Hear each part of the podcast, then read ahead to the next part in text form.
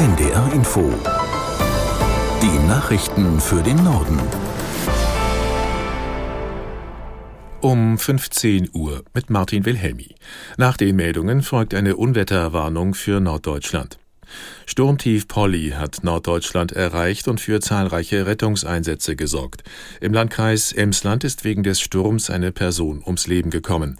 Aus der NDR Nachrichtenredaktion Maren Bruns. Eine Fußgängerin war offenbar mit ihrem Hund unterwegs, als sie von einem umgestürzten Baum getroffen wurde. Die Feuerwehren melden ansonsten zahlreiche umgekippte Bäume in Ostfriesland an der Küste und in den Landkreisen Leer und Aurich zum Beispiel. In Bremen ist ein Baum gegen ein Restaurant gekippt, verletzt wurde dort allerdings niemand. Die Deutsche Bahn hat inzwischen auch von Problemen berichtet. Viele Züge fahren nur eingeschränkt oder bleiben in ihren Bahnhöfen.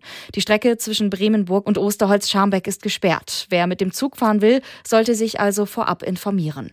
Der Schiffsverkehr zu den Inseln ist ebenfalls weitgehend eingestellt. Der Feuerwehrverband Ostfriesland warnt davor, in Wälder oder Parks zu gehen. Der Aufenthalt im Freien könnte zu einer hohen Gefahr werden, heißt es. Die Stadt Hannover lässt deswegen heute vorsorglich zahlreiche Parks sperren. Seit Monaten gibt es Streit um eine geplante Flüchtlingsunterkunft im kleinen Ort Upal in Nordwestmecklenburg. Es gab einen Baustopp, aber jetzt soll bald weiter gebaut werden dürfen. Warum, erklärt Hauke Schäling aus der NDR Nachrichtenredaktion. Das Bauministerium in Schwerin macht von einem Ausnahmeparagraf Gebrauch. Damit ist der Weg für die Flüchtlingsunterkunft im 500 Einwohnerort Upal frei. Der Kreis Nordwestmecklenburg darf jetzt eine Baugenehmigung ausstellen und die Blockade der Gemeinde umgehen.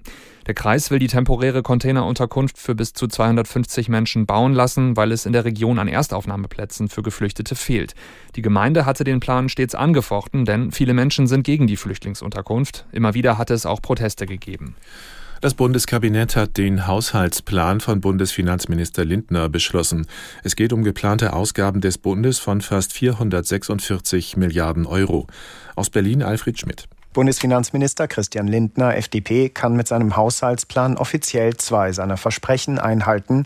Erstens, der neue Etatplan sieht eine Neuverschuldung von 16,5 Milliarden Euro vor und hält damit die grundgesetzliche Schuldengrenze ein. Und zweitens, es sind keine neuen Steuern vorgesehen. Ansonsten zeigt der Haushaltsplan nach wie vor Spuren zahlreicher Not- und Krisenpläne, denn für Sonderschulden aufgrund der Corona-Pandemie und des Ukraine-Kriegs fallen mittlerweile deutlich höhere Zinsen an. Russland hat die Lage am ukrainischen Atomkraftwerk Saporizhia als sehr angespannt bezeichnet. Regierungssprecher Pjeskow sagte, die Gefahr einer Sabotage durch die Ukraine sei groß. Man werde Maßnahmen ergreifen, um einer solchen Gefahr entgegenzuwirken. Die Ukraine wiederum warnt seit Tagen vor einem von Russland geplanten Terroranschlag auf das AKW Saporizhia. Moskau habe Sprengsätze am Gebäude verlegt, heißt es aus Kiew. Russische Truppen halten das Kraftwerk seit Kriegsbeginn besetzt. Die EU-Mitgliedstaaten haben zwei Drittel der Kommissionsempfehlungen aus dem vergangenen Jahr umgesetzt, zum Beispiel im Kampf gegen Korruption und beim Schutz von Journalisten. Das geht aus dem neuen Rechtsstaatsbericht der EU-Kommission hervor. Der mittlerweile vierte Bericht der Brüsseler Behörde bescheinigt Ungarn zwar einige Fortschritte, aber auch große Mängel. In Polen sieht die Kommission nach wie vor die Unabhängigkeit der Justiz in Gefahr. Aber auch in Griechenland, Slowenien und Kroatien gibt es laut Rechtsstaatsbericht Anlass zur Sorge. Deutschland steht wegen zu laxer Lobbyregeln unter Beobachtung und weil die Politik Staatsanwälten immer noch Weisungen erteilen kann. Außerdem bemängelt die Kommission eine unzureichende Finanzausstattung der Justiz. Aus Brüssel war das Stefan Überbach. Die EU-Kommission hat sich auch mit den Bestimmungen für gentechnisch veränderte Pflanzen befasst und will diese lockern. Laut einem Gesetzentwurf sollen Lebensmittel auf Basis gentechnisch veränderter Pflanzen nicht mehr gekennzeichnet werden müssen, wenn die Veränderungen auch natürlich oder durch konventionelle Züchtungen entstehen könnten.